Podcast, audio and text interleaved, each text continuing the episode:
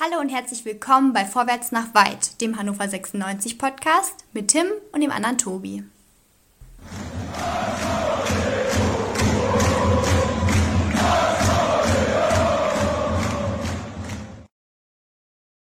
Hannover 96 schafft den Sieg-Hattrick nicht. Es gibt keine Wiederholung des glorreichen 3 zu 0 in Bochum von 2010. Nein, Hannover 96 zeigt zwei Gesichter. Ein ganz hässliches und ein nicht ganz so schlimmes, würde ich sagen. Ja, hallo und herzlich willkommen zu einer neuen Ausgabe Vorwärts nach weit, dem 96 Podcast mit Tim. Hallo. Ja, wieder Hallo. genauso motiviert wie letzte Woche. Ich freue mich sehr. mein, Name ist Maschier, mein, mein, mein Name ist Matthias aus Scholleck und ich sollte lieber nur links hinten spielen. Das hast du noch fast diplomatisch ausgedrückt. ja, lieber Tim, das ist sehr schön. Ähm, äh, vor allem, da wir gerade im Off so ein paar Sprachnachrichten gehört haben, ach, die waren doch wieder Zucker. Die waren toll. Vom Wochenende. Vom, Vom Wochenende. Wochenende. Natürlich sei dir auch gegönnt, von Herzen sogar. Ja. Äh, wir sind aber nicht alleine. Nein, wir dürfen begrüßen, ja, ich möchte fast sagen, einen verlorenen Sohn, lieber Tom. Hallo. Hi und wunderschönen guten äh, Tag. Ja, jetzt mal nicht bei 96 Freunde, nein, wieder bei uns, da wo du hingehörst. In meinem Heimatpodcast. So soll es sein. Zu Hause ist immer noch am schönsten. Das kann man nicht anders sagen. gilt, gilt nicht immer für 96 Heimspiele, äh, wie wir festgestellt haben, äh, mal abgesehen vom letzten. Ja, jetzt hat uns aber auswärts wieder erwischt. Das waren doch wieder Ach, ja, es waren wieder komische 90 Minuten. Also, ich habe so ein bisschen das Gefühl, 96 glaubt ja, wenn sie zweimal gewinnen, dann läuft das alles von ganz alleine. Ähm, lieber Tim, unser Trainer hat an der Aufstellung äh, nicht viel geändert, aber das, was er geändert hat, Heidewitzka, das hast du ja fast schon Das war nachhaltig. Ja, das war tatsächlich nachhaltig. Ähm, denn der liebe Emil Hansson, der durfte nicht von Beginn an ran. Dafür bildete die Doppelsechs Marvin Bakalorz und der von dir gerade erwähnte Matthias Ostscholek. War das eine gute ja. Idee, Tim? Nö. War es nicht. ja, ja. Tom, bist war du eher so, so, War eher so semi. Also, ja, ja. Ähm, ich meine, Viererkette war ja noch in Ordnung, oder war ja noch einigermaßen gut so. Ähm, ja, vorne mit Muslia, mit Muslia, ja, so viele Optionen haben wir eh nicht. Äh, Muslia, Haraguchi und Meiner. Ähm, Bakalotz nehme ich auch noch in Kauf. Aber ähm, aus Scholleck ist dann, ähm, ist dann, ja, muss nicht sein. Ja, äh, Tom, siehst du das auch so? Also, ich habe da zwei Theorien, warum man sowas macht. Ähm, das will ich überhaupt nicht wissen, warum. Ich will wissen, wie er es besser macht. In Ja, nicht Matthias Scholleck aufstellen. Also jedenfalls nicht in der Startelf, gar nicht auf der 6. Also, also, äh, ja, aber Tom, du hast ja zwei Theorien. Sag sie uns. Okay, die erste ist, wir haben es vorab im Vorgespräch nachgeguckt, Matthias Oscholek, Matze Oscholek hat 14,5 Jahre für den VfL Bochum gespielt und kommt gebürtig aus Bochum. Vielleicht hat er den Trainer um Finger gewickelt und glaubhaft vermittelt, dass er top motiviert ist fürs Spiel. Und der Trainer dachte sich, er müsse ihn aufstellen, was eine blöde Idee war. Die zweite Theorie ist, Matthias Scholek ist nur ein wunderschöner Lifestyle-Boy, der 14,5 Jahre vom VfL Bochum fälschlicherweise als Fußballprofi ausgebildet wurde für diesen einen Moment. Für welchen Moment jetzt genau? Für das Spiel gegen Hannover 96. Anders kann ich mir das erklären. Ach, du meinst, er wurde in, wir wurden infiltriert vom VfL? Ja, klar. Ja. Eine feindliche, eine feindliche Osho-Übernahme quasi. No. Eigentlich ja schon. Wobei wir ja sagen müssen, wir, wir wollten darauf hinweisen, Tom, ähm, ihr müsst euch bitte alle mal auf kicker.de ähm, ja. Matthias aus Schollex Profil und dann Laufbahn seine Fotos angucken. Nein, was war das schon immer? Ein fescher Bursche. Also die Foto, äh, zweimal dasselbe Foto, 2009, 2010 und 2010, 2011. Heide Witzka, war das ein junger, hübscher Bub. Also wirklich. Oder Tim, ja. hast du die Fotos auch gesehen? Nein. Ja, hättest, du mal, hättest du mal tun sollen. Hättest du mal tun sollen. Ich gucke wirklich. mir das auch nicht an. Doch, das ist aber, es lohnt sich wirklich. Also ich finde es auch, ich finde das bezeichnet. Wenn man von unten nach oben hochscrollt, ne? Scheitel nach rechts, Scheitel nach rechts, Scheitel nach links, Scheitel in der Mitte nach oben, dann wieder nach links, dann wieder nach rechts, dann wieder einmal nach rechts, dann wieder nach oben und dann wieder nach links. Also ist er sehr wechselhaft, der Typ. Also, ja, das klingt doch ein bisschen wie die, es klingt doch ein bisschen wie die Laufwege von Matthias Ausschlag, oder nicht? ja, sehr schön. Nein, ja, genauso spielt er Fußball. ja, aber wirklich, das, äh, du hast recht, die Fotos sind sehr bezeichnend. Also, ähm, äh, übrigens lieben Gruß an, an Bild.de, die haben da äh, nämlich eine ganz, ganz, ganz tolle Story heute, äh, heute rausgeholt und haben da Herzen verteilt für, für die 96 Profis. Mhm. Ähm, da ist, ja, ja, ich, ich sag's euch, und da ist Matthias aus Scholleck. Ich finde, ja, ganz gut weggekommen. Ich will das einmal ganz kurz zitieren, was die Kollegen von der Bild ähm, aus Matthias aus Scholleck rausgeholt haben. Also die haben Herzen verteilt von 0 bis 5. Matthias aus Scholleck kriegt vier Herzen und ihm wird attestiert eine professionelle Lebensführung und er gibt immer alles. Und im Kraftraum ist er öfter als alle anderen zusammen. Jetzt ist natürlich die Frage, ist Matthias aus Scholleck ein Kraftsportler? Also, mal ernsthaft jetzt. Schön wie sprachlos. Ist mir, ja. ist, mir, ist mir egal, eigentlich, muss ich sagen, was er ist. Ähm, ich glaube, dass der wirklich einen sehr vorbildlichen Lifestyle hat, was sein, äh, was sein Leben angeht bezüglich des Sports. Ähm, er sieht ja wirklich, also wirklich drahtig aus und hat ja wirklich eine, muss man schon sagen, eine ordentliche Fitness. Ähm, das macht es aber nicht besser. Also, ähm, nee, wenn das also, ist, was bei rumkommt, wenn er alles gibt, dann ui. Also die Spiele oder die Spiele, die Matthias Osterdeck auf der, auf, der, auf der 6 hat machen dürfen, müssen, ähm, quasi, die schreien eigentlich nicht nach Fortsetzung. Also eigentlich also, muss man das schon sagen. Also, grundsätzlich nicht oder äh, nicht nach Fortsetzung auf der 6? Also auf der 6 auf gar keinen Fall. Also das, das, das, das muss echt nicht sein. Ähm, ich war am Freitag, äh, bin am Freitag mit einem Kumpel, ähm, der jetzt heute nach Neuseeland gezogen ist. Liebe Grüße übrigens an der Stelle. Ähm, Stichwort Neuseeland, Tobi, da wissen wir später auch nochmal drauf eingehen. Ähm, Oder bin ich sehr gespannt. Ja, du weißt doch, es gibt einen Hörer in Neuseeland. Ach so, ach so, ja, stimmt, du hast recht.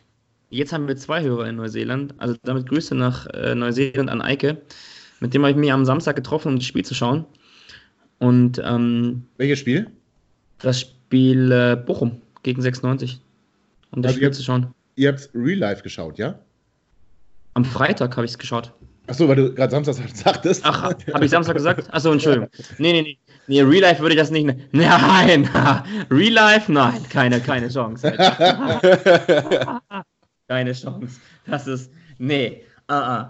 Ähm, Gott, Real Life, das klingt ja nach, nach einer Masochisten-Idee. Ähm, nee, ha, nee, auf keinen Fall. Ähm, ich war, habe mich in der Kneipe getroffen, das Spiel geschaut und ähm, wie Gott es wollte, kam es so, dass ähm, zur Halbzeit die ersten Schnäpse bestellt wurden. Weil. Ganz kleinen Moment, lieber Tim. Da muss ich kurz einhaken. Ich ja. erinnere mich noch gut daran, wenn wir mal gemeinsam unterwegs waren und ich dann die Idee hatte, wir sollten einen Schnaps trinken. Das ja. stieß nicht ganz so auf Gegenliebe. Was habe ich falsch gemacht? Einfach bestellen. Ich weiß es, ich weiß es nicht. Wahrscheinlich hat mich 96 gebrochen. und ähm, seitdem hat sich in meinem Leben viel verändert. Und es gibt regelmäßig Bier und Schnaps halt auch. Ähm, nee, weiß ich nicht. Also, ähm, in jedem Fall, ich, ich, ich erstmal nur ganz zu sagen, ich habe echt extrem, extreme Abneigung gegen sowas wie Fernet Branca oder, oder Ramazzotti oder dergleichen. Tobi, weil wir das aus eigener Erfahrung wissen. Aber ich liebe Mexikaner. Ich finde, es ist ein, wirklich fantastisches Getränk. Und davon gab es dann ein paar mehr. Und wie dem, ja, wie, es, es war so, als, als, als wenn es vorherzusehen war, die nächsten 45 Minuten waren deutlich erträglicher. Ähm, aber sie waren ja nicht nur aufgrund von mexikanischem Einfluss erträglicher, sondern auch tatsächlich nüchtern erträglicher. Ja, aber lasst uns doch kurz nochmal, also Aufstellung haben wir jetzt abgehakt, aber lasst uns kurz beim Spiel bleiben. Also 96 ähm, hat mal wieder so ein paar Minuten verschlafen. Also diesmal würde ich sogar fast sagen 45 Minuten. Denn von Anbeginn an hat Bochum gezeigt, dass die in dem Regen Tom, du warst ja da. Das muss ja schlimm gewesen sein, also bei dem Wetter. Und dann, dann siehst du, siehst du solche, solche Anfangsminuten. Also, das war schon. Also, war das zu erwarten nach den guten Auftritten die letzten Wochen? Ähm, es war zu erwarten, weil es ist Hannover 96 und so ganz kriegt man ja, ja doch dann nie, ähm, also so ganz hundertprozentig glücklich ist man dann doch nie. Aber ich finde, man muss sagen, um Bilanz zu ziehen, es ist schon eine deutliche Verbesserung im Vergleich zu Slomberg zu, zu sehen. Was auch nicht schwer ist. Nein, wirklich. also, also das erste Slumcar-Bashing jetzt nach äh, zehn Minuten, schön, ja? Ja, tut mir leid. Nein, Und, es, ähm, mach weiter bitte. Aber es war schwer. Ich kam, ähm, ich äh, hatte schon einen, einen, leichten Anflug von Männergrippe. Oh. War schon kurz davor, das äh, abzusagen.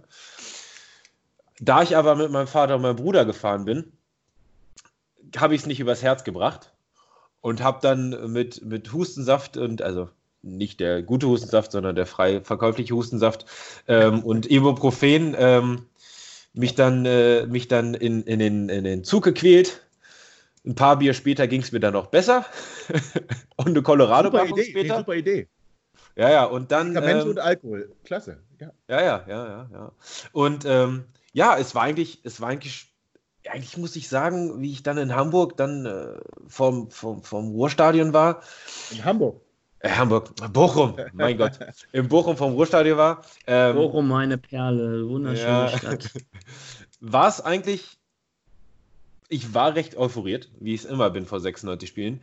Ähm, es war wunderschön, also du hast das, diese Flutlichtmasten in dem Regen, das ist einfach wirklich so ein, so ein, so ein kaltes Zweitliga-Ambiente. Da hast du dann direkt Lust aufs Fußballspiel und wenn sich da noch 1596 Fans einen Klo-Container teilen, dann weißt du Bescheid. Also Gab es so diesmal wenigstens Alkohol im Gästeblock? Ja. Schön. Das gab es wenigstens. Aber ähm, das war schon, also sagen wir es so, die, die Rinnen waren nicht nur außerhalb des, äh, des Containers schon vor Anpfiff überfüllt. Ja, aber ich finde es schön, dass du viel von deiner Fahrt erzählt hast, aber nichts über die ersten 45 Minuten. Tim, ja. ähm, möchtest du was über die ersten 45 Minuten sagen? Nein, möchte ich nicht. Also okay, wir hüllen den Schweigens drüber, es war einfach scheiße und Bochum hat zwei Tore du kriegst gemacht. Zwei komplett, du, ja, du kriegst komplett zwei komplett unnötige Tore. Und das sind da genau die Sachen, die, so wie ich das richtig verstehe, die ähm, indirekt auch angesprochen worden sind. Dass es halt einfach Dämlichkeiten sind und Dinge passieren, die natürlich passieren, so, wie wir ja sehen konnten, passiert das, ja. Aber die, die halt einfach in einer Top-Mannschaft ähm, in, in Topform nicht passieren. Und das ist sicherlich auch irgendwo, wo man sagt, da kann man noch vom Prozess sprechen und ja. ähm, auch noch davon, dass der Trainer auch noch vieles ausprobiert und ähm, jetzt, jetzt, jetzt hat er auch mal Ostschalek auf der 6 be, äh, begutachten dürfen und ähm, das nächste Mal gerne im Training, ja. Das nächste Mal dann, ja, das nächste Mal vielleicht bei der U23 oder so, ähm, wenn er hingeht. Ähm, naja, Spaß beiseite. Also, ähm, jedenfalls denke ich halt schon, dass es aktuell halt noch eine Situation ist, in der man ähm, jetzt gerade zwei schöne oder gut anzuschauende Erfolgserlebnisse eingefahren hat, mehr aber auch nicht. Und der Trainer hatte auch Anfang der Woche gesagt, oder äh, auch Anfang letzter Woche schon gesagt, dass man das nicht alles zu hoch jubeln sollte und dass man da jetzt weiterhin dran arbeiten soll und, und, ähm, und, und demütig bleiben soll. Und nichtsdestotrotz haben wir in der zweiten Halbzeit gesehen, dass die Mannschaft Bochum an die, an die Wand gespielt hat. Ja, ja aber oh, oh, oh, wenn man sich. Äh, warte, warte, warte, warte, warte. Also lass uns erstmal bei den ersten 45 Minuten bleiben und über das ja, Bandspiel müssen wir auch noch, müssen wir auch noch reden. Ja. Da wollte ich ja gerade drauf zurück. Ähm, ja. Ich meine halt, das ist, es wurde dann schon ab der, ab der 35. Minute besser. Aber es sind einfach, ähm, es war dann nicht die Gegenwehr, ähm, die erforderlich ist, um das noch vor der Halbzeit so ein bisschen vorzuentscheiden mit einem Anschlusstreffer. Du hast recht, Winsheimer, der ja auch schon das 1 0 erzielt hat, hatte in der 32 Minute noch eine gute Chance. Zieler hat die pariert und dann kommt es quasi zur Minute, die, die du genannt hast. Ähm, unsere erste Chance. Marvin Baccalords, der alte Torjäger, ja, ähm, prüfte dort den, den Riemann im, im Gäste, im Gäste, im, im Heimtor. Allerdings war das auch die einzige nennenswerte Aktion in der ersten Hälfte. Ähm, unser Trainer reagierte in der Pause und hat dann tatsächlich Matthias Ostscholek natürlich frevelhafterweise vom Platz genommen. Ähm, genauso auch den Florent Muslia, der letzte Woche auf A10 enttäuschte, dieses Mal auf links auch enttäuschte. Und es kam Marvin Duksch und ähm, Marc Stendera, die ja auch schon gegen Aue die Wende gebracht haben. Aber jetzt mal ganz im Ernst, du hast gerade gesagt, sie haben Bochum an die Wand gespielt, Tim. Ähm, wir haben ja auch letzte Woche ganz ausführlich äh, über, über die zweite Hälfte gesprochen gegen Aue, von der wir ja begeistert waren, weil wir von der ersten Minute an das Gefühl hatten, oder zumindest von der 65 Minute an das Gefühl hatten, dass 96 ähm, den unbedingten Willen gezeigt hat und dort äh, völlig klar war, dass sie als Sieger vom Platz gehen. Ich habe ganz viel gelesen nach dem Spiel von der besten Halbzeit der Saison und dass wir es doch verdient gehabt hätten, auch zu gewinnen und dieses Gesicht wollen wir sehen. Bin ich jetzt der Einzige, der die zweite Halbzeit nicht so euphorisch betrachtet? Also Tim, ich bin ein bisschen irritiert. Findest du wirklich, wir hatten dann Bochum an die Wand gespielt? Ähm, ich fand schon, dass das eine sehr druckvolle Phase war und dass das ja. eine sehr druckvolle zweite Halbzeit war, die von der Leistung her natürlich ähm, auch ein Erfolgserlebnis verdient gehabt hätte, aber ähm, da reichen halt einfach 45 Minuten nicht aus, sondern es muss halt eben 90 Minuten und 80 Minuten zu sein, wenn du in dieser doch sehr schwierigen Liga oder dieser komischen Liga ähm, erfolgreich sein willst. Und äh, diese zweite Halbzeit macht natürlich Mut, aber auf der anderen Seite klärt sie auch darüber auf, dass das, was wir in der ersten Halbzeit gesehen haben, halt immer noch in dieser Mannschaft steckt. Ähm, dass wir, ähm, ja, ich möchte fast sagen, die, die Zeiten das Slomka nicht aus den Spielern bekommen haben. Ähm, stand jetzt zumindest. Und dass aber die Einflüsse offensichtlich oder die, dass aber die, die Dinge, die vorher nicht gut liefen und die falsch liefen, dass die jetzt nach und nach aus, dem, aus den Köpfen der Spielern geraten. Ähm, aber du natürlich sowas wie in jedem Sport nur mit Erfolg, Erfolgserlebnissen machen kannst. Ja, äh, Tom, bist du auch der Meinung, dass die zweite Halbzeit ein an die Wand spielen war? Ich meine, gut, wir haben 20 Minuten gebraucht bis zum Anschlusstreffer. Ähm, also sicherlich sind wir uns einig, Duxch und, und Schendera haben da für Belebung gesorgt, aber ist an die Wand spielen da korrekt? Nein. Also an die Wand, wir, waren, wir hatten deutlich die besseren Chancen. Wir haben deutlich mehr Druck gemacht. Auch deutlich Druck, mehr, äh, mehr Druck als Bochum, aber wir haben sie trotzdem nicht an die Wand gespielt. Und ähm, nochmal zur, zur, zur, zur ersten Hälfte. Beim 1-0 muss ich tatsächlich sagen, diese beiden Hackendinger und so, das ist, das ist schon schwer zu verteidigen. Das Einzige, was wer vielleicht da ein bisschen passiv war, war, war meiner Meinung nach aus Scholleck, über den wir ja schon geredet haben. Und ja gut, bei dem Schuss kannst du auch Zieler keinen Vorwurf machen. Der rechnet da halt mit dem, mit dem, mit Flachschuss und geht dann runter auf die Knie, vielleicht ein bisschen zu früh.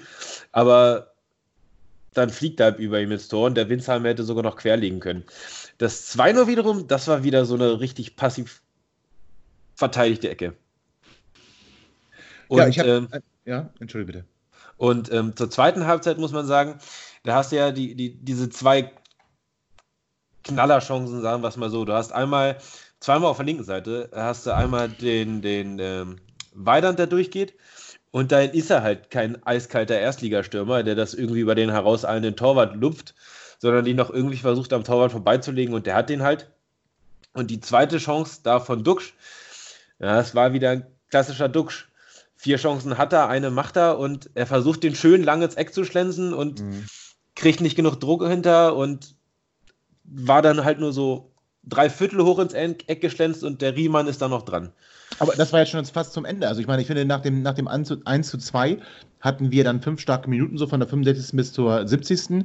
Wir hatten einmal das Tor von Duxch, dann hatten wir nochmal einen Distanzschuss von Duxch, dann hatten wir Weidand, den du gerade beschrieben hast, der durchgebrochen war und dann Riemann scheiterte und ich finde, dann war eigentlich Bochum wieder am Zug. Also wir hatten die fünf Minuten, die wirklich saustark waren, wo wir vielleicht auch drei Tore machen müssen. Ähm, dann hatten wir nochmal kurz vor Schluss in der 86. das Ding, was du gerade beschrieben hast mit ähm, von Marvin Duksch. Wir hatten aber zwischendrin ähm, auch nochmal Lee, der ähm, Zieler prüft. Wir hatten ähm, Ganvula, der, der völlig freistehend, ja, also das muss das, das muss das 3 zu 1 sein und vergibt dann kläglich. Ähm, also die Frage ist ja, also ich meine, natürlich, einen Aufwärtstrend, den wollen wir ja auch, den wollen wir attestieren. Einfach weil wir der Meinung sind, dass, dass der Trainerwechsel richtig war und dass der Trainer auch die richtigen, die richtigen Töne findet. Ich finde aber, Tim, wir hatten letzte Woche schon gesagt, äh, Duxch von Anfang an, Schendera meinetwegen auch, Duxch eher so um Hendrik herum. Der hat ja auch wirklich aufge, aufge, ähm, aufgespielt wie so ein aufgezogenes Duracell-Häschen. Ähm, ist natürlich nicht so effektiv, was Tom gerade angemerkt hat, aber Tim, muss der Trainer jetzt nicht ähm, im ersten Rückrundenspiel, was noch vor Weihnachten stattfindet, muss der Trainer nicht gegen den VfB Stuttgart äh, die Lehren daraus ziehen und mal diesen ganzen Quatsch mit Oscholik und sowas lassen, äh, mit Muslia auf der 10 oder links, sondern dass, dass, dass du wirklich ähm, Duxch von Anfang anbringst und auch Marc Stendera und dann, dann einfach hoffst, dass du mal mit einem Vorsprung irgendwie über die Zeit kommst. Wenn die ausreichend Fitness mitbringen, dann wüsste ich nicht, was dagegen spricht. Ja, das muss man ja auch sagen. Aber also, was spricht dagegen zu sagen, wir, wir führen schon 3-0 und wechseln dann die, die kaputten Spieler in der 60. Minute aus? Anstatt sie dann erst zu bringen. Der Lauf der letzten, der letzten Spiele spricht dagegen, weil ähm, so auf dem, in so sicheren Fahrwasser sehe ich uns noch nicht, muss ich sagen. Ja, aber mit also, den anderen Spielern, mit den Fitnessspielern hat es jetzt ja auch in den ersten Minuten sowohl gegen Aue als auch gegen Bochum überhaupt nicht gereicht. Ja, das stimmt natürlich. Trotzdem ähm, brauchst du von Anfang an die Fitness, um, um, um auch dagegen zu halten. Ja, also, also, du brauchst die, du brauchst, die 90, du brauchst die 90 Minuten so Fitness, um dagegen zu halten. Das ja. ne, will ich mal schon so sagen. Ich, ähm, ob man an Muslia jetzt festhalten muss, das weiß ich nicht. Das kann man ja, das, das kann man ja testen. Ähm, dafür waren sie ja jetzt in drei Wochen auch da und ähm, er, er, macht es natürlich, er hat es natürlich auch nicht ganz so einfach. Ähm, ist ein sehr umtriebiger Spieler und die werden dann schon mal schneller aufgenommen. Ähm, da wird eher ein Fokus drauf gelegt und ja. Ähm, ja, weiß ich nicht, vielleicht muss man dem auch ein bisschen Zeit geben und ähm, dann wird man schauen. Aber ich glaube, ähm, wir sind jetzt auch in so, einer, in, so einer, in so einer Phase, wir brauchen jetzt dringend ein Erfolgserlebnis gegen Stuttgart, so, hm. um halt einfach auch abzuschließen jetzt mit dem, mit dem, was wir bisher gesehen haben. Und dann, mh, hm, ja, denke ich, denke ich schon, dass der Trainer sich seine, seine Gedanken machen wird ja. und wird wieder einen guten Plan der Mannschaft mitgeben, um gegen Stuttgart zu, zu spielen. Und das ist dann ja auch seit, seit, seit langer, langer Zeit endlich mal wieder ein Top-Gegner. Und ähm, okay. da wird man sehen, wie 96 dann da mithält oder nicht mithält. Da wissen wir auch, wo wir stehen. Aber jetzt mal ganz direkt gefragt an euch beide. Tom, dich zuerst. War das die beste Halbzeit von 96 in der Saison, die zweite Halbzeit? Oh, versuche mich gerade zurückzuerinnern. Ich denke, du musst so bis Aue zurückdenken. Um, ja. Um das zu vergleichen. Also. Ich glaube, Aue, mh, hm, ich glaube, wenn, sind sie schon gleichwertig, weil du hattest, du hast zwar gegen Aue gut Druck gemacht, ähm, aber auch da auch schon wieder viel verschlafen, auch wie auch jetzt gegen Bochum. Und ähm, ja, Aue, da ist halt dieses Glücksgefühl, dass du diesen, diesen Heimsieg hattest. Der ja. kaschiert halt noch viel, aber Aue, okay. die zweite Halbzeit fand ich auch nicht hundertprozentig überzeugend. Und das ist jetzt auch, naja, ganz normal. Ich weiß nicht, ich glaube, Thomas Tuchel hatte das mal in einem Interview gesagt, das rezitiere ich immer gerne. Wenn du eine Mannschaft neu übernimmst, musst du dir erstmal das, das, das äh, Vergessen beibringen. Du musst okay. ja erstmal komplett von Null anfangen. Und das kannst du nicht, wenn du eine Mannschaft jetzt ja, mitten in der Rückrunde überlebst, äh, übernimmst. Und ich, ich habe da viel Hoffnung jetzt an die, an die Winterpause, auch wenn wir nur noch 16 Spiele in der Rückrunde haben, ähm, dass, dass Kenan Kocak da einiges erreichen kann mit dem Kader. Wenn wir jetzt auch noch okay. eine Innenverteidigung nachlegen, dass wir, naja, fitte Innenverteidiger haben. Hm, ja, aber die beste Halbzeit der Saison, es gibt, ja, kann man so sehen, kann man wahrscheinlich auch verteidigen, aber mir würde jetzt auch, also mir würde auch jetzt auch keine bessere oder schlechtere, also, naja, schlechtere schon, keine bessere einfallen. Also, die ist jetzt am kürzesten noch im Gedächtnis. Ja. Ähm, ich finde aber, wenn man sagt, die beste zweite Halbzeit der Saison von Hannover 96, muss man dazu sagen, dass Hannover 96 in keiner zweiten Halbzeit dieser Saison bis jetzt hundertprozentig überzeugen konnte. Okay. Tim, war es für dich die beste Halbzeit? Lassen wir mal das zweite Halbzeit außen vor. Die beste Halbzeit der Saison? Hm, wahrscheinlich schon. Ähm, Aue, das lasse ich auch so ein bisschen raus, weil das war so ein, so ein, so ein Brustlöser, das Spiel. Ähm, war es das? Man kann es, ja, doch, für die Mentalität oder, oder, oder für die Stimmung dann, war das schon aber, unglaublich wichtig. Aber trittst du dann so auf in den ersten 45 Minuten wie in Bochum? Weiß ich nicht. Ich, ähm, auf der einen Seite glaube ich, dass, dass sich die Mannschaft, und das habe ich der zumindest angesehen, ähm, schon, schon viel mehr vorgenommen hat und ähm, dass das äh, halt nicht funktioniert, hat ja viele Gründe. Ähm, ich sehe das auch beispielsweise an, an Henrik Weidand, der, der, der ein sehr gutes Spiel gemacht hat, ein fantastisches Spiel. Ähm, muss ich ja sagen, wenn es mal so ist, muss ich echt sagen, also wirklich ein fantastisches Spiel.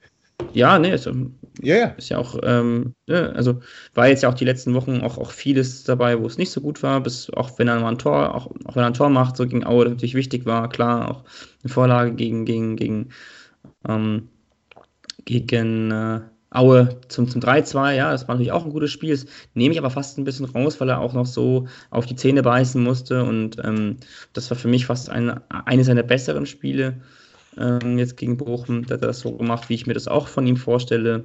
Ähm, ja, aber ich glaube, dass halt ähm, da jetzt gerade was zusammenwächst so und ähm, die werden sich unglaublich im Arsch gebissen haben in der, in, in der Halbzeitpause und es gab sicherlich auch eine deutliche Ansage es wurde dann ja auch direkt zweimal gewechselt, also ähm, insofern ähm, glaube ich schon, dass er, dass der Trainer das auch so gelassen hätte, ähm, wenn es zufriedenstellend gewesen wäre.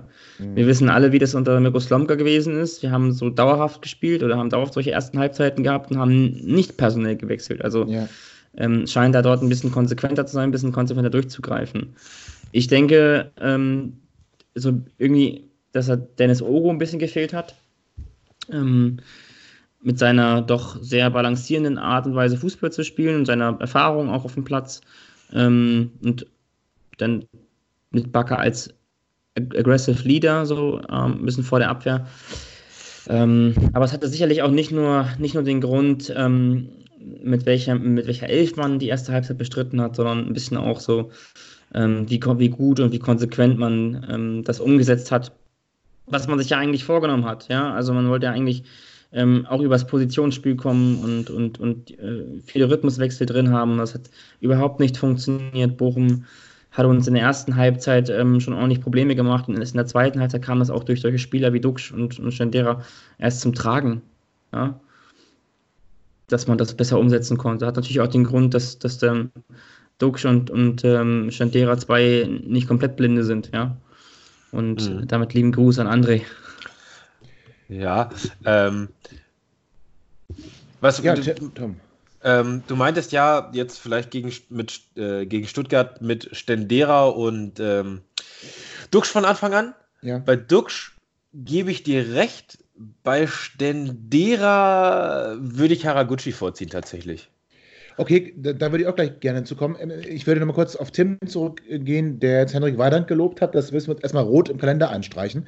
Ähm, hier möchte ich auch wieder die, die, die, Kollegen der Bild zitieren, die äh, Henrik Weidand in ihrem Herzcheck ähm, fünf Herzen gegeben haben, denn er ist die mhm.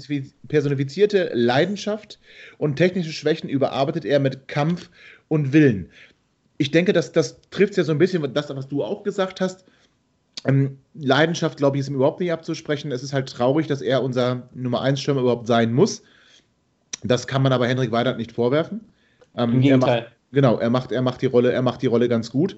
Und was du auch noch eben zur ersten Halbzeit gesagt hast, auch unser Trainer war mit den ersten 45 Minuten nicht ganz zufrieden, möchte ich mal vorsichtig formulieren. Er wurde nämlich nach dem Spiel gefragt, was denn in der ersten Hälfte schiefgelaufen sei. Daraufhin sagte er kurz und knapp alles. So wie wir in der ersten halben Stunde aufgetreten sind, so dürfen wir nicht auftreten. Wir haben alles vermissen lassen, um ein erfolgreiches Spiel abzuliefern. Das war und ist nicht schön zu reden. Und da bin ich wieder bei letzter Woche. Wir haben einen Trainer, der nicht versucht, das irgendwie positiv zu drehen, der sagt, ja, wir sind ja gut zurückgekommen aus der Halbzeitpause und alles wunderbar, sondern wir haben einen Trainer, der auch ganz offen die, den Finger in die Wunde legt.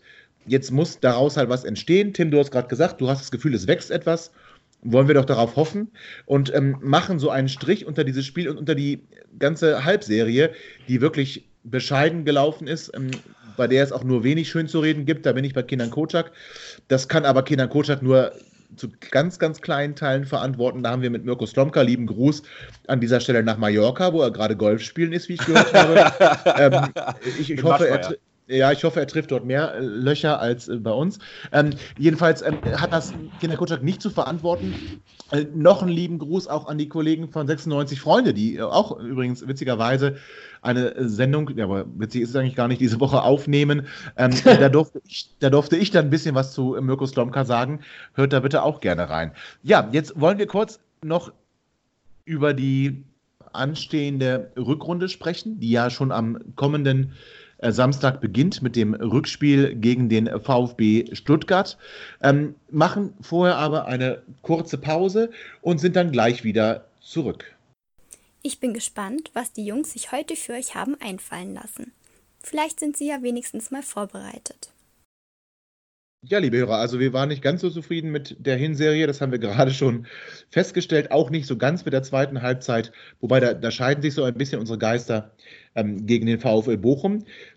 Ja, das, war die, das waren die ersten 17 Spiele dieser Zweitligasaison von Hannover 96, punktetechnisch Toll. und Tabellenplatztechnisch. Einfach toll, hat Spaß gemacht. Ja, wollen wir, wollen wir nicht, nicht groß drüber reden, aber eigentlich kann es ja nur besser werden. Auch besser alkoholtechnisch sehr zu empfehlen. Alkoholtechnisch sehr zu empfehlen. Die das stimmt allerdings.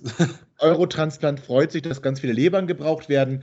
Das ist natürlich großartig. Also bitte füllt alle euren ähm, Organspendeausweis aus, damit wir alle hier auch eine neue Leber bekommen.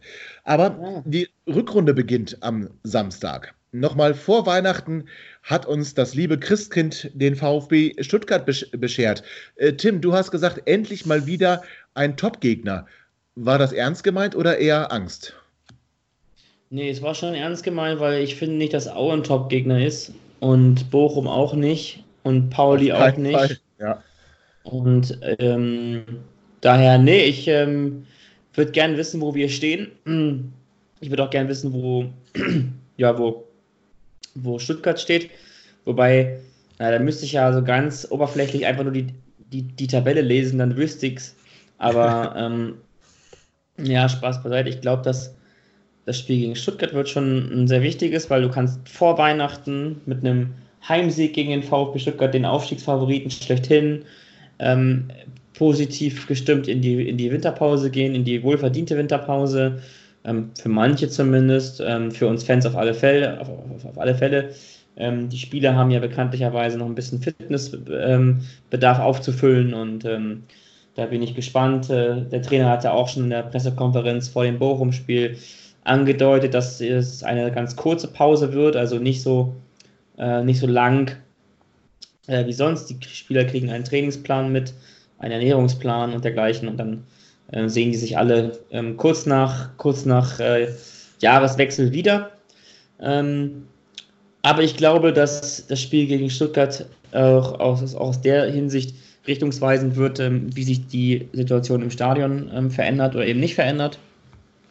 Und ich rechne persönlich damit 35.000 bis 37.000 gegen Stuttgart, vielleicht sogar ein bisschen mehr. Und ähm, ja, lasst uns doch einfach dieses Jahr, dieses, dieses, dieses also dieses Ja, das ich kaum in Worte fassen kann, ähm, einfach positiv abschließen. Das hast du sehr schön ja. gesagt und damit eine perfekte Überleitung geschaffen. Gleich, Tom, äh, nämlich der liebe äh, Christoph Heckmann, unser lieber Hecki, hat uns auch nochmal eine Botschaft für euch mitgegeben, die so ein bisschen in die gleiche Richtung geht, wie das von Tim gerade eben. Moin Moin, herzliche Grüße gehen raus ans äh, Vorwärts nach Weit Team und natürlich auch an die vielen Millionen Vorwärts nach Weit Hörer an den mobilen Endgeräten. Ich wünsche euch auf sicher schon jetzt ein frohes Weihnachtsfest und damit es ein noch frohes Weihnachtsfest wird, ja, da äh, setzen wir doch mal auf drei Punkte gegen den VfB Stuttgart.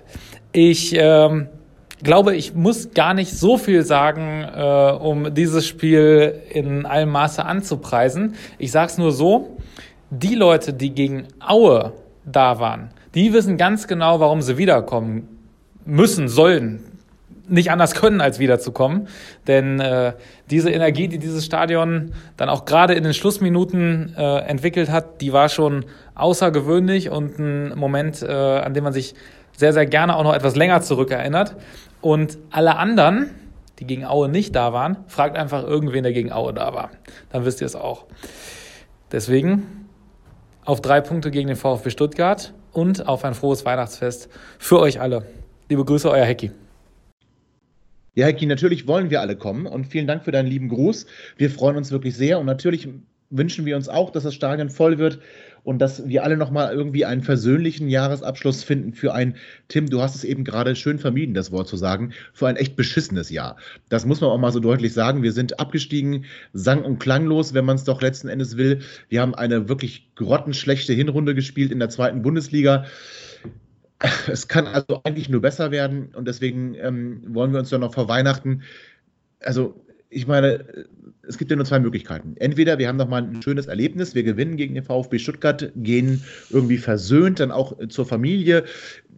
Das Risiko, dass da große Streitigkeiten entstehen, wie ja leider oft an Weihnachten, ist dann minimiert. Oder aber es ist einfach der, der Anbeginn und der, der, das Aufgalopp ja, für, für ein echt äh, tolles Weihnachtsfest im Kreise der Liebsten, wo Oma doch nicht zufrieden ist, wie wir uns angezogen haben, wo wir gerade am Tisch sitzen müssen und mit der Freundin uns auch nicht ganz einig sind. Also das äh, gibt ja die zwei Möglichkeiten. Wollen wir doch hoffen, dass es positiv wird. Tom, äh, glaubst du und hast du, hast du echt Hoffnung, dass wir so nach dem ersten Sieg gegen, gegen Aue jetzt gegen Stuttgart sagen, jetzt legen wir einen nach zu Hause? Auf die Hoffnung habe ich immer, glauben tue ich nicht dran. Also, wenn man sieht, wie Stuttgart bis jetzt verloren hat, dann war das immer knapp eigentlich, immer mit einem Tor Unterschied. Das heißt, du musst defensiv gut stehen, was bei unserer Innenverteidigerlage jetzt nicht das ist, was wir am besten können, was wir die Hinserie auch nicht am besten gemacht haben. Und ähm, ja, dann noch ein Tor mehr schießen als der Gegner und das sind wir mit unserer Offensive auch nicht. Also ich, ich glaube wirklich, dass die Mannschaft motiviert ist und dass das Spiel knapp wird. Und im besten Fall glaube ich an einen Unentschieden. Ja, äh, besonders schön finde ich, dass du meintest, Stuttgart verliert immer nur mit einem, mit einem Torunterschied. Das ist zwar ganz oft der Fall. Äh, ein Spiel muss ich da aber hervorheben, das muss ich jetzt machen, Tom. Ähm, in Hamburg am 26. Oktober haben sie mit 2 zu 6 verloren. Also das war jetzt, äh, das war natürlich ein Ausreißer, weil sonst hast du völlig recht. Sie haben sonst, wenn sie verloren haben, immer sehr knapp verloren und mit einem Torunterschied, das stimmt. Aber dieses Spiel, das war dann doch die, die rühmliche Ausnahme. Und ähm, Tim, glaubst du, dass wir Ähnliches vollbringen können wie der HSV? Nee, glaube ich nicht. Glaube ja, ich nicht. Also, ja. also, nee, wirklich nicht. Ähm, ich glaube schon, dass wir Stuttgart schlagen können. Das, das, das glaube ich schon. Ja. Aber ähm, nicht so, nein. Nicht das so, sondern eher wie Osnabrück 1 zu 0 oder wie Sandhausen 2 zu 1. Eher ja, so es die wird Richtung. ein enges Spiel. Es wird ein enges Spiel. Ja. Das glaube ich schon. Ja. Also, ja. und gegen, gegen Sandhausen haben wir ja Ach nee, du meinst Stuttgart 2. Ach, Stuttgart, Stuttgart hat, ja, hat verloren. Ja, ne? ja, Stuttgart hat verloren. Ja, ja äh, Sandhausen hat ja auch wirklich Hannover Punkte weggenommen, hat dem HSV jetzt am Wochenende Punkte weggenommen und Stuttgart auch. Also ähm, vielleicht sollten wir uns mal das genauer anschauen, was da in Sandhausen los ist. Ja. Ja, das stimmt. Also, und wenn wir, wenn wir es mal so sehen, also bis auf Holstein Kiel, die in Stuttgart gewonnen haben, und Wien Wiesbaden, die auch in Stuttgart gewonnen haben, witzigerweise ähm, zwei Heimspiele, die der VfB direkt nacheinander verloren hat und dann auch noch die Klatsche in, ähm, in Hamburg. Danach haben sie sich ja wieder gefangen, aber dann haben sie auswärts, wenn überhaupt noch, auswärts verloren, nämlich das 1 zu 0 oder 0 zu 1, wie man sehen will, beim VfL Osnabrück Anfang November. Das 1 zu 2 in Sandhausen Anfang Dezember. Ähm, das heißt, der VfB wartet da auswärts auch jetzt schon. Also das Spiel gegen Darmstadt müssen wir dann noch äh, rausnehmen. Jetzt müssen wir leider ehrlich sein, wir nehmen auf ähm, an einem Tag, wo das Spiel noch nicht zu Ende ist. ähm, und äh, deswegen können wir das noch nicht vorgreifen. Aber die, die Spiele vor Darmstadt hat der, der VfB ja eher negativ gestaltet. Das heißt, äh, auswärts ähm, hat der VfB momentan seine Probleme. Äh, Tom, wir hatten sie zu Hause auch. Ähm, aber ja, also ihr seid beide der Meinung, wir können es nicht machen wie der HSV, aber so ein knappes Ding wie der SV Sandhausen, das muss da wohl drin sein. Ja, ähm, ich glaube aber nicht, also ich glaube, der Kader und der Trainer gibt das her, aber ich glaube, so weit sind wir noch nicht. Ich glaube, es, es wäre der 18. Spieltag wirklich nach der Winterpause würde das nochmal ganz anders aussehen. Auch mit demselben Kader vielleicht noch. Fitter Innenverteidiger dazu. Aber der, der, der Berufspessimist sagte mir, wir sind noch nicht ganz weit genug. Und ich hoffe, dass Kenan Kutschak mich da vom Gegenteil überzeugt. und da ordentlich was aus der Mannschaft rauskitzelt und wir das Ding wirklich knapp gewinnen. Aber der Berufspessimist in, sagt, äh, in mir sagt, ja, noch nicht ganz, uns fehlt noch ein Tick. Und das hast du ja auch gegen Bochum gesehen und vor allem gegen so eine ja. Mannschaft wie Stuttgart. Aber wir sind uns ja wohl alle einig, dass wir dann so ein, so ein Verschlafen der ersten Halbzeit, so wie wir es in den letzten beiden Spielen ja auf jeden Fall gemacht haben, gegen St. Pauli nicht, da haben wir schnell ein Tor gemacht und haben dann aufgehört, Fußball zu spielen. Ähm, aber das, wir sind uns ja wohl alle einig, Tim, dass, dass äh, sowas gegen den VfB auf keinen Fall passieren darf. Nein, gegen VfB Stuttgart musste muss schon auftreten wie eine Mannschaft, die von der ersten bis zur letzten Minute äh, hier keinen Zentimeter Rasen verschenkt gibt. Ähm, ja. Dann muss natürlich vorne, äh, okay, ihr stimmt mir zu, sehr schön. Ähm, dann muss natürlich vorne ähm, auch so ein bisschen das Quäntchen Glück wieder zurückkehren und ähm, auch, also um so ein, um so ein perfektes, perfektes Spiel zu malen, da gehört ja auch mehr dazu als einfach nur ein bisschen Spielglück, sondern auch, ähm, auch die Dinge einfach vor der Kiste zu machen, ja, die einem, die einem serviert werden. Ähm, die ganze, die ganzes, ja, die ganze Nummer druckvoll anzugehen, ähm, Stuttgart den Schneid abzukaufen und, und ich stelle mir das zumindest zwar recht schwer vor gegen Stuttgart, gerade mit so einem flexiblen Trainer wie Tim Walter auf der, auf der anderen Trainerbank, ähm, der auch immer einen Plan hat und der auch am Fußball interessiert ist, als, als an dem, was, was, was Aue und, und Darmstadt und Sandhausen und ähm, ja, Bochum auch ja zum Teil das, was die halt machen, ja, die kratzen, beißen, kämpfen, fighten ähm, teilweise auch komplett, hat komplett nichts mit Fußball zu tun, ähm, was die machen. Und ähm, da wäre es mal interessant, jetzt zu sehen, wie die Mannschaft von uns halt damit umgeht, wenn eine Mannschaft wie Stuttgart ähm, eher selber am Fußballspielen interessiert ist. Also da würde ich jetzt gerne mal sehen, wie wir 90 Minuten Gegenpressing ähm, veranstalten. Und ähm, daher glaube ich auch schon, dass die Mannschaft ähm, gegen Stuttgart was reißen wird, weil wir haben ähm, schon, eher eine, schon eher Spieler, die für ein sehr konter, konterstarkes Spiel stehen könnten. Mit Haraguchi ähm, mhm. starker Konterspieler, mit Meiner starker Konterspieler. Ähm, auch ein Spiel, was vielleicht Henrik Weidern total entgegenkommen wird, weil er weniger gegen den Ball ackern, ackern wird ähm, als in Spielen davor. Ähm, da wird vielleicht auch ein bisschen mehr seine Torjägerqualität ähm, zugutekommen. Ähm, das, was er ja eigentlich kann. Ähm, und Vielleicht wird das das Spiel, ähm, vielleicht wird es ein, ein Weidern-Special, ja, nicht Weihnachts-Special, sondern Weidern-Special. Ja. Ähm, sehr interessant, aber ganz kurz noch, ähm, Tim hat da was angesprochen, jetzt zweimal schon, ähm, dass, dass vielleicht so ein, so ein Top-Team uns ein bisschen besser liegt, dass wir da nicht der, der große Favorit sind, ich glaube, da sind wir uns auch alle einig, und dass man dann mal sehen kann, wie weit ist die Mannschaft wirklich und ist vielleicht nochmal ein Tick motivierter als am Auswärtsspiel am Freitag im strömenden Regen in Bochum. Also selbst unter Mirko Slomka war das erste Spiel in Stuttgart ja nicht das schlechteste Spiel der Saison, sondern da haben wir uns ganz gut verkauft.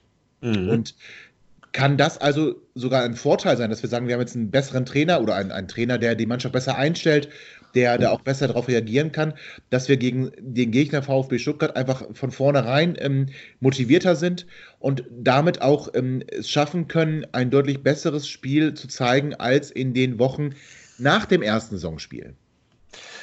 Definitiv. Ähm, wie Tim das schon gesagt hat, du hast jetzt mal einen Gegner, dem du auch mal den Ball überlassen kannst. Und ähm, ja, nicht, dass wir den Ball haben und wir wissen nichts damit anzufangen. Und deswegen, ich habe ja vorhin schon ein bisschen vorgegriffen, finde ich auch, sollte Marc Stendera gegen Stuttgart nicht von Anfang an spielen, weil, wie Tim da schon gesagt hat, Haraguchi ist der bessere Konterspieler, der dann auch, ich finde, Stendera ist eher so einer, den, den hast du bis jetzt am Ende gebracht, als du am Druck warst, weil dem auch mal was eingefallen ist, auch wenn du wie, wie beim Handball immer vom 16er hin und her gespielt hast. Und wenn du dann wirklich die Konterszenen hast, dann ist ein Genki Haraguchi einfach der viel stärkere Spieler, der dann ah, ich, einmal in den 16er ja. geht. Ja, ich finde aber, dass du da schon eine Stendera brauchst. Also du kannst, du musst, du musst es ja so, wenn du den Ball, wenn du den Ball im, im Mittelfeldzentrum eroberst, ähm, hast du am besten Haraguchi freistehend. So, dann, dann möchte ich ihn eigentlich nicht in einer, in einer Balleroberung sehen, sondern eher in etwas höheren Position, wo er den Ball tief angespielt bekommen kann. Und da finde ich dann schon, dass Marvin Bakalos den Ball gewinnt, den Ball auf, auf, auf Marc Schindera verlagert und Schindera den in die Tiefe spielt auf Haraguchi ähm, und der dann halt auch mal die, die, die 50, 60 Meter zum Tor runterspult. Ja, gut, ja. da gebe ich dir recht. Da wäre es jetzt natürlich perfekt, wenn wir einen zweiten äh, fitten Innenverteidiger hätten, weil dann würde ich lieber Anton neben äh, äh, äh, Bakalot sehen, weil ich auch sehe, dass der Anton den Ball abnehmen kann, also den, die Ball erobern kann und direkt wertvoll weiterspielen kann. Da, ja, hast du ja gesehen, Anton kann es auf a 6, aber die Möglichkeit haben wir nicht. Und da gebe ich dir recht, da war Stendera vielleicht nicht ganz, äh, ganz schlecht. Also und Tim, dann also. besser auf tausendmal besser als noch Scholleck auf jeden Fall. Ja, das, das ist, glaube ich, zwar richtig. Aber Tim, dann, du würdest also dann Bakker auf, 6, äh, auf die 6 stellen, den Marc Stendera so eher auf die 8 und Haraguchi auf die 10. Ja, schon. Ja, schon. Du hast halt eben dadurch die Also nicht andersrum. Nicht, also nicht Haraguchi 8 und Stendera noch einen weiter vor? Oh, das gefällt mir aber auch. Nein. Ich finde, also mir gefällt das alles, aber das hat ja, also erstmal so, wie du aufläufst, ähm, das verändert sich ja sowieso ab der ersten Minute sobald der Ball rollt. Ähm, ich glaube, dass uns, dass uns Genki Haraguchi in einer, in, in einer hohen Position besser zu Gesicht steht, weil er sich dort eher tief fallen lassen kann. In, in einen Raum, dem, der ihm besser steht, als wenn er ihn sich von der 8 hat, halt in den, in den Sechserraum halt fallen lassen kann, wo er dann wiederum viel Platz vor sich hat und, und, und auch, auch, noch, auch noch viel, viel zu gehen hat. So, ich glaube schon, dass es ein 1 gegen 1 Spieler ist, gerade in der jetzigen Verfassung, in der er sich befindet. Und ähm, ja, ich meine schon, dass das besser ist. Also ähm, auf der einen Seite hast du die Möglichkeit, dadurch halt allein schon ähm, recht viel umzustellen. Äh, du kannst dich, du kannst dich vom, vom, vom 4-2-3-1, eine sehr kompakte Formation, auf ein 4-3-3, ein sehr offensiveres, äh, auch flügelbetonteres Spiel ähm, fokussieren und dann darauf umstellen. Aber ähm, ich muss sagen, dass ganz egal, wo Harald Gucci spielt, ähm, da gefällt er mir eigentlich mit am besten auf der 10. Harald ja. Gucci, sehr schön, ja. Harald, Harald Gucci, ja. Harald Gucci. ähm, ja, aber gehen wir mal davon aus, wir haben ja, wir haben ja gesagt, wir wollen Duxch wiedersehen. Dann hast ja. du, dann hast du ja, du willst weiter nicht, du willst weiter nicht auf die Bank setzen, du willst Duxch einwechseln. Das heißt, im Zentrum, weil das wird dann die zweite Spitze sein, muss einer weg. Das heißt, ähm, muss Lia und Meiner spielen außen, ja, ist ja klar. Ähm, wer ist dir dann lieber? Ist das klar? Stendera oder Haruguchi? Aber ist es denn klar, dass Muslia weiterhin spielt? Nee, ich hätte auch, würde auch lieber Hanson sehen, tatsächlich. Aber warum, warum, warum, ja, warum schieben wir nicht Duxch ein bisschen raus? Woraus? Aus dem Zentrum. Meinst du? Ja, jetzt links außen wird er nicht geben können. Ähm, da muss dann natürlich der Linksverteidiger ein bisschen, ein bisschen mit nach vorne gehen. Ach, Nico, ja, okay. Äh, dann fehlt da hinten. Aber äh, ich, ich weiß halt nicht, ob wir wirklich mit zwei, mit zwei echten Flügelspielern, wir spielen so selten auch über die Außen. Also es findet schon sehr viel im Zentrum statt. Dann ist natürlich die Frage, brauchst du da zwei Flügelspieler, die dann Muslia, der eh dazu neigt, immer wieder einzurücken und in die Mitte zu ziehen, der den Flügel eigentlich gar nicht besetzt. Ähm, mhm. Ist dann die Frage, wie wertvoll ist dann Muslia? Okay, Emil Hansson, bin ich bei dir. Ähm, das wäre sicherlich eine Möglichkeit, aber ich glaube, der Junge braucht einfach noch ein bisschen Zeit. Irgendwie scheint die, die holländische zweite Liga doch sehr weit weg zu sein von der deutschen zweiten Liga. Ähm, da zu glänzen heißt noch lange nicht, dass man bei uns glänzen kann. Ähm, aber also grundsätzlich. Nein, nicht mit uns. Ach so, ja, okay, daran kann es natürlich auch liegen dass es dann an den Mitspielern, an den Mitspielern scheitert. Lieben Gruß an André. Aber nein, aber wir sind uns ja einig, wir müssen schon so ein bisschen was verändern, nicht wieder die gleiche Startelf. Äh, ich finde, dass es schon interessant ist zu gucken, wo spielt Haraguchi, wo spielt Chandera, wenn sie beide spielen. Ähm, wenn ich bei Tim nochmal bleibe, ich finde auch, ähm, wenn, wenn Haraguchi noch ein Stück weiter vorne spielt, vielleicht. Harald Gucci, bitte. Ja, Harald Gucci. Vor allem, weil Stendera auch der, der bessere Zweikampfspieler ist. Das heißt, ähm, der, kann, der ist stärker in der Balleroberung. Und wenn er dann noch jemanden vor sich hat, mit dem er sich vielleicht auch die Bälle hin und her spielen kann, ist die Frage, brauchen wir dann Duxch überhaupt von Anfang an oder reicht das, wenn Haraguchi und Stendera gemeinsam spielen, ähm, um dann auch Hendrik in Szene zu setzen? Das, das ist sicherlich eine sehr interessante, äh, interessante Variante. Und dann bin ich dann doch wieder bei dir, Tim, zu sagen, Stendera eher zurückgezogen, weil er besser den Ball erobern kann, als Haraguchi kann. Ja, also mit der Kraft, mit der Kraft des Harald Gucci ähm, werden wir das schon machen. Ja, das ist doch schön. Dann werden, dann werden, wir das machen. Das heißt, wir gehen alle von einem Sieg aus. Das ist doch toll. Deswegen äh, müssen wir nochmal sagen, kommt bitte zum Spiel. Bleibt auch zum Fan-Weihnachtsmarkt. Wir haben letzte Woche schon mhm. darauf hingewiesen. Mit Dosen ähm, werfen auf Eddie? Nein, wir werfen keine Dosen auf Eddie, sondern eine Bude, in der man mit Bällen auf Dosen wirft. Und es gibt die Möglichkeit, Fotos mit Eddie zu machen. Tim, du kommst, das wird, das wird ein Bumerang. Also wir werfen keine Dosen auf Eddie, sondern wir sind lieb zu Eddie. Eddie soll nicht das gleiche Ich fordere auf euch auf, mit, mitzumachen bei der Aktion Dosen werfen auf Eddie. Auf gar keinen Fall, wir machen aus Eddie kein Hanno. Den, diesen, diesen, depressiven Hund. Der wird der sieht aus. Der sieht aus, als hätte ihn das alles richtig mitgenommen, was hier passiert ist. In der Tim, Tim, ich mache ein Foto von dir und Eddie. Was hältst du davon? Ja, finde ja, find ich, finde ich, wenn ich da noch stehen kann. Nein. ja, das davon ähm, nicht mal aus. Ja, doch, na, alles gut. Ähm, nee, ja, ich würde schon ganz gerne ein Foto mit Eddie haben. Ja, dann ist es gebongt an der Stelle. Da werden wir Eddie ja. nochmal schnell, wenn du keine Dosen auf ihn wirfst. Ja, ich nenne ihn nicht ohne Grund Eddie Mercury. Mit dem möchte jeder ein Foto haben. Ja, dann, also wir erinnern uns an Dario, der ihn sogar bei der Trikotvorstellung umarmen durfte. Ja, fantastisch. fantastisch. Welch, fantastisch. Welch, schönes, welch schönes Bild geht mir nie wieder aus dem Kopf. Das muss nie und, und ich habe gehört, ich habe gehört, dass abseits dieser Trikotpräsentation, jetzt kann man es ja sagen, jetzt ist ähm, die Familie Füllkrug ja nicht mehr so präsent hier in Hannover, soll jemand gesagt haben, als Annalena Füllkrug äh, dabei war, ähm, welchen neuen Stürmer wir verpflichtet haben. Ähm, ich weiß nicht, das ist natürlich ein bisschen fies, muss ich sagen. Aber ich fand es ein bisschen, ich fand es ein bisschen lustig. Ja, aber Tim, du musst es, du musst es ganz wiedergeben, welchen neuen dicken Stürmer wir da wieder, wieder verpflichtet haben. Was so, was so sogar? Boah, ist das gemein, ey. Zu, ich glaube sogar zu dick. Ich glaube sogar zu dick. Aber das, oh, das, das ist die Schatzschneider-Figur, das, das läuft welchen, welchen, welchen, ja, genau. Das ist die, das ist die Fischbrötchen aus St. Pauli-Figur. Nein, aber liebe Annalena Füllkrug, wir finden es ganz großartig, was du in der Damenmannschaft für Hannover 96 leistest. Schön, dass du da bist und dass du den Damen so zu großem Erfolg führst. Vielleicht kann man aber auch, vielleicht kann man ja auch so ein bisschen die Brücke schlagen ähm, zu und eine neue Rubrik hier installieren. Äh, Chateaus Restaurants. Nicht, nicht, nicht Buschis, nee, wie, hieß der, wie heißt der nochmal? Rosin. Frank Rosins Restaurants. Ja. Vielleicht können wir daraus Chateaus Restaurants oder Chateaus, ähm, na sag schnell. Was kann man, jetzt helft doch mal mit, was könnte man daraus machen? Ja, ich, ich finde aber erstmal grundsätzlich, man sollte einen Esser äh, viel mehr ähm, ah. Aha, sehr, gute, sehr gute Überleitung. nein, nein, nein, also, also, nicht, Moment, nicht den Sehr gute Überleitung. Ja, äh, Zieler ist ganz schön dünn geworden, er ist kein guter Esser. Ja, ja, das stimmt. letztlich, letztlich, sollte man einen, einen Konsumenten, lass mich dann so sagen, viel mehr über die Qualität der Produkte entscheiden lassen, als einen, der diese Produkte herstellt. Also für viel mehr Gäste in diesen Restaurantshows als Köche.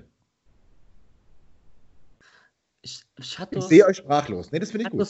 Shadows, Shadows Esser-Taktik. Ja, oh, auch schön. Tim ist noch in seiner eigenen Welt. Das ist ganz hervorragend. Also, wir rechnen mit einem Sieg gegen den VfB Stuttgart. Wir rechnen mit euch im Stadion.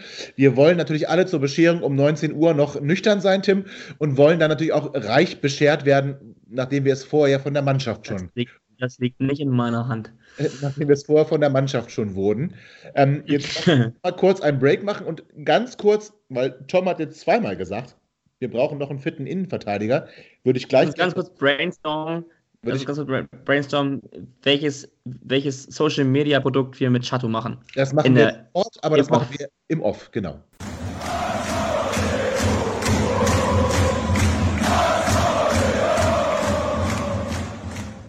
Ja, liebe Hörerinnen und Hörer, das war ein ganz großes Brainstorming in dieser kleinen Pause. Ähm, Tim ist quasi über sich hinausgewachsen, hat großartige Zitate herausgesucht. Wir haben eine neue Rubrik erfunden, aber das alles, das wollen wir viel später euch nochmal, also nicht in dieser Sendung, sondern in späteren Sendungen nochmal äh, kredenzen, denn wir müssen ja euch irgendwie einen Spannungsbogen bieten, damit ihr auch dran bleibt. Ähm, Tom, du hast jetzt zweimal gesagt, du wünschst dir einen fitten Innenverteidiger in der Winterpause als Neuzugang. Ja, also definitiv brauchen wir einen. Also ich fand jetzt Marcel Franke, habe ich schon öfter gesagt, ist ein grundsolider Zweitliga-Verteidiger. Ja. Aber mehr auch nicht. Finde ich. Und dann hast du halt, naja, wenn wir davon ausgehen, was ja häufig gefordert und äh, eigentlich auch häufig angewendet ist, dass man ähm, Waldemar Anton auf die 6 zieht, dann haben wir einen Innenverteidiger noch. Josep Elis, Philippe, Marcel Franke und Timo Hübers. Mhm. Das sind vier Innenverteidiger, von denen kannst du mit zwei planen. Mhm. Und du hast, siehst jetzt genau, was passiert, wenn sich ein Marcel Franke verletzt. Dann hast du auf einmal nur noch zwei.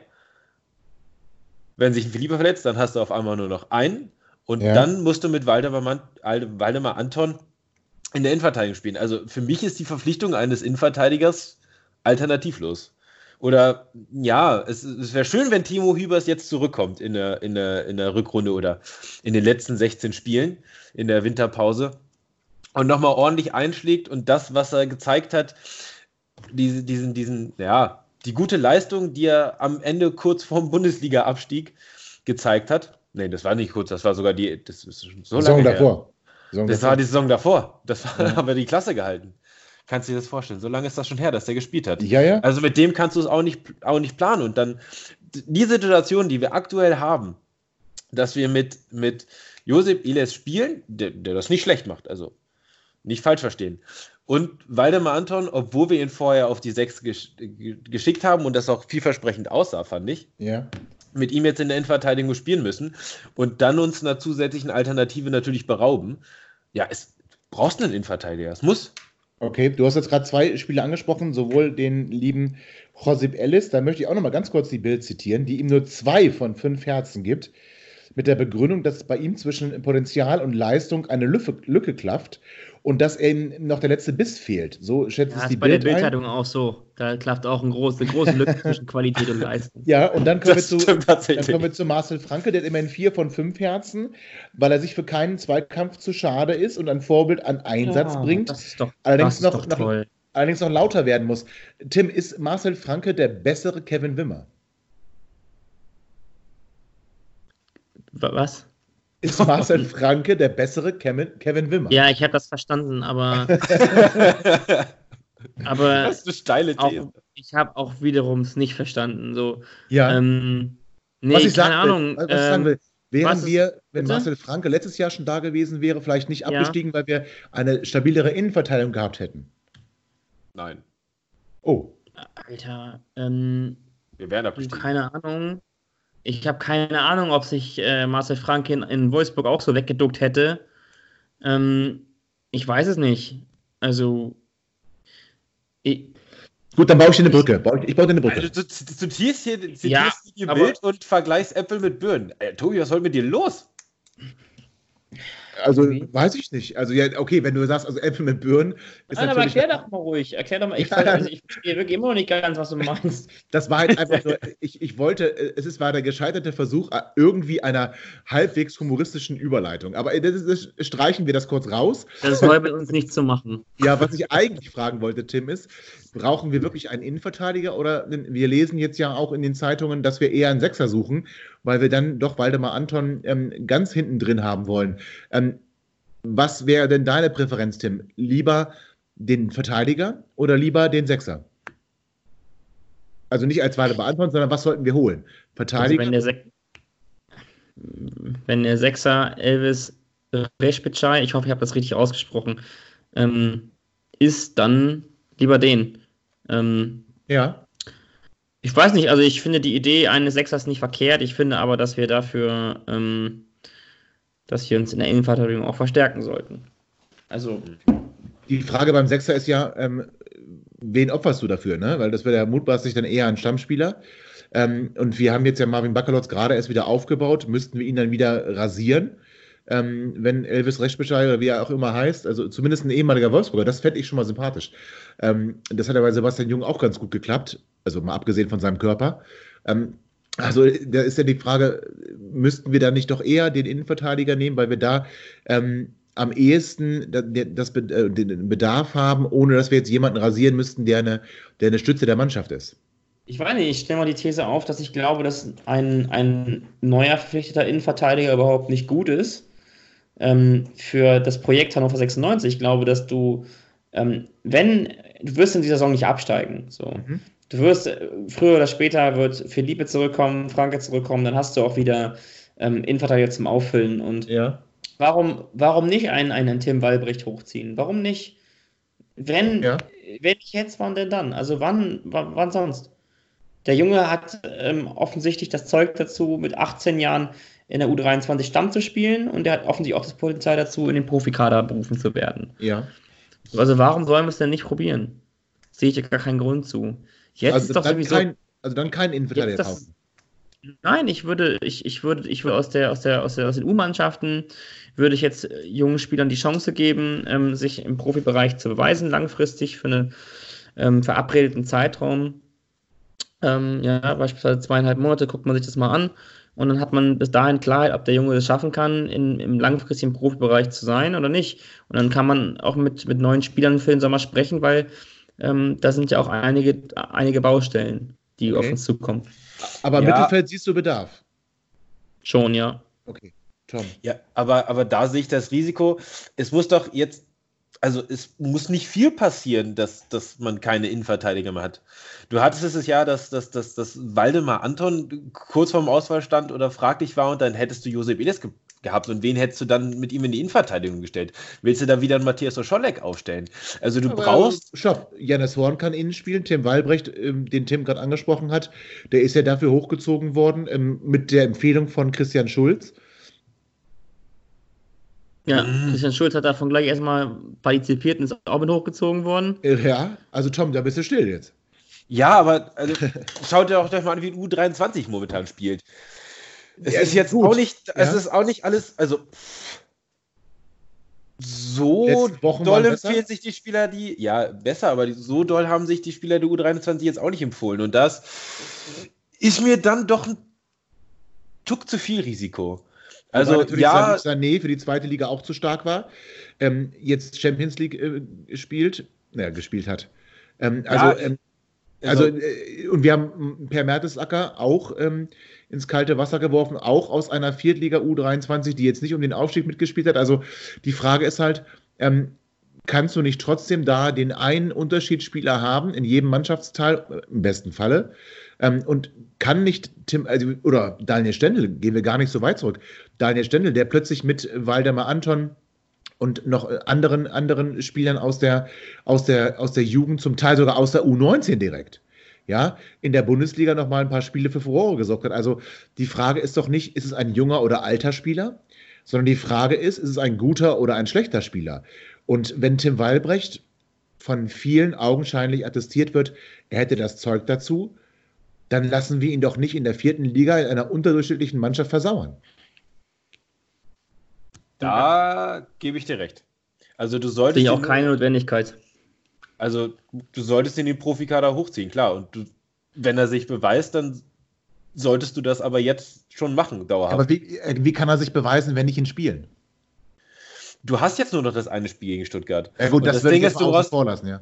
Also ich, du, sagen wir, du ziehst ihn hoch und lässt ihn einen Teil der, der lässt ihn jetzt noch bis zur äh, Winterpause mitmachen und einen Teil der Vorbereitung und merkst dann, na, so ganz reicht es doch nicht. Dann hast du immer noch so Probleme mit den Innenverteidigern. Also ja, ich gebe euch recht. Das aber dann hast du immer noch, hast du immer noch, hast du immer noch die halbe Transferperiode. Ja, und also okay, ich gebe euch recht.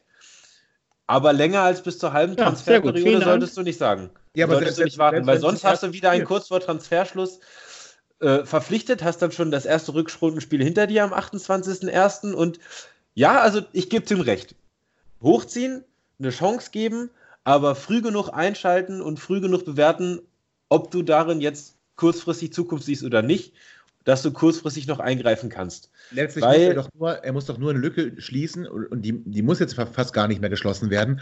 Im neuen Jahr sind mutmaßlich Philippe und Marcel Franke wieder fit, dann haben wir das Problem nicht. Also da hat Tim ja nicht ganz unrecht. Das heißt, dann holst du dir erstmal noch einen Innenverteidiger, für den du jemand anderen aus der Mannschaft wieder rausnehmen musst.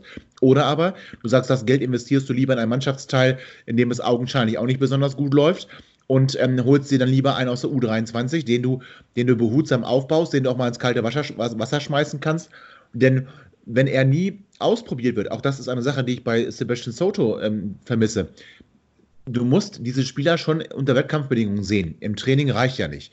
Und das reicht auch dem Spieler nicht.